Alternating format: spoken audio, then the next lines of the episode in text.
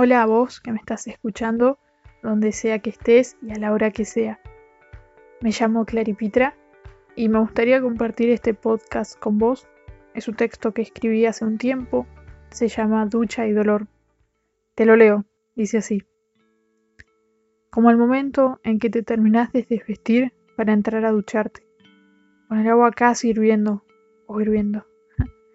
Como los 10 segundos que tardas entre que estás desnudo con frío y después hundido en agua caliente.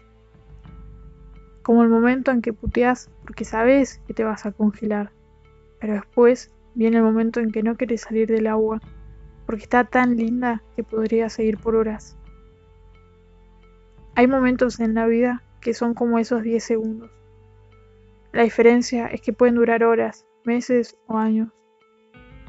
La otra diferencia es que también podemos no elegirlos y simplemente suceden. Pero estás con frío, preguntándote qué fue lo que te llevó hasta esa situación. Si podía ser más tarde, si podía no pasar. Pero en ese momento no podemos ver el después. Naturalmente no, porque el momento es duro, porque el momento es difícil de pasar, porque todavía no tenemos la fuerza para afrontarlo y porque a las personas además nos gusta putear cuando las cosas están mal. Y por un lado está bien, por supuesto que hay momentos como esos 10 segundos que va a haber que pasarlos. Lo importante viene después. Después de esos segundos viene lo importante y el objetivo. Después del dolor viene el aprendizaje y el cambio.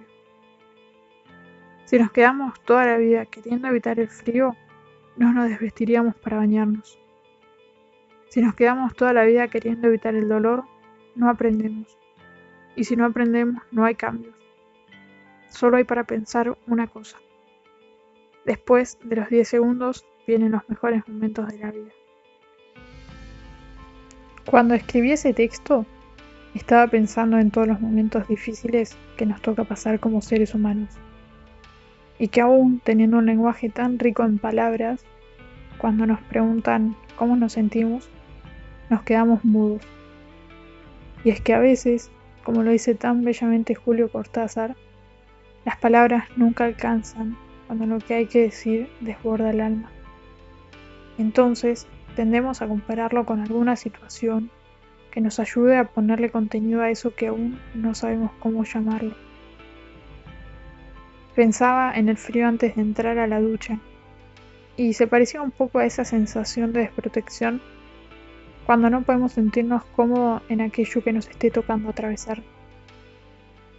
Sin embargo, tengo la certeza de que así como la ducha da el alivio y la respuesta a ese frío que en su momento parecía sin sentido, el tiempo ayuda a darle el sentido a la situación que toca atravesar.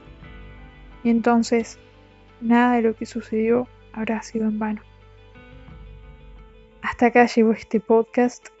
Te doy muchas gracias por llegar hasta acá y nos vemos en la próxima.